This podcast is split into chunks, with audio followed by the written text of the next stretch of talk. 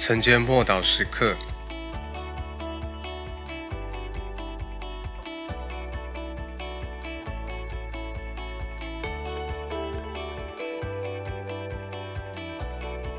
因耶稣的死，我们被赎回。提摩太前书二章五到六节，因为只有一位神，在神和人中间，只有一位中保。乃是降世为人的基督耶稣，他舍自己做万人的赎价，到了时候，这事必证明出来。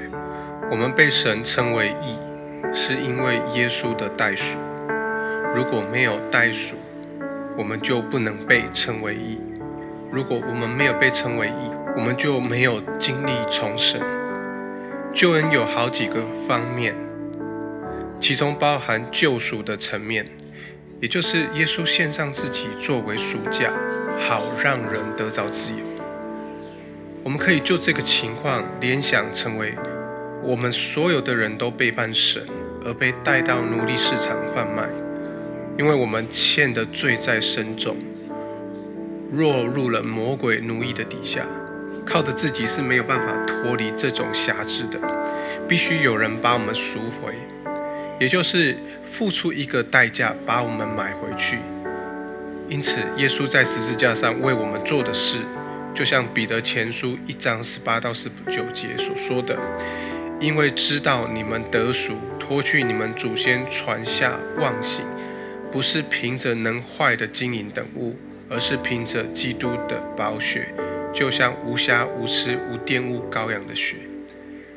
人类获得自由。”的代价极其高昂啊！其中一部分的原因是由于人类的罪恶满盈，还有另外一个部分的原因是因为每一个人都具有极高永恒的价值，所以神创造每一个人都是具有永恒价值的生命，因此唯有永远长存才能牺牲自己作为赎价。耶稣的宝血代表耶稣永恒的生命。一个人不能为另外一个人付出代价，因为两个人都有罪的。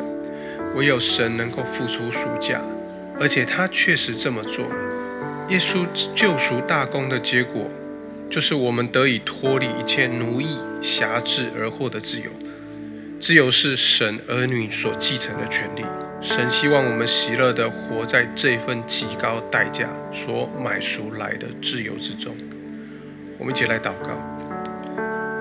神啊，我感谢你，你付出了你至爱至宝，使我们得着自由。我们的自由在你的眼中是何等的宝贵！你的爱渴望我们获得自由。我要为你向我们所发出的良善献上赞美。奉主耶稣基督的名祷告。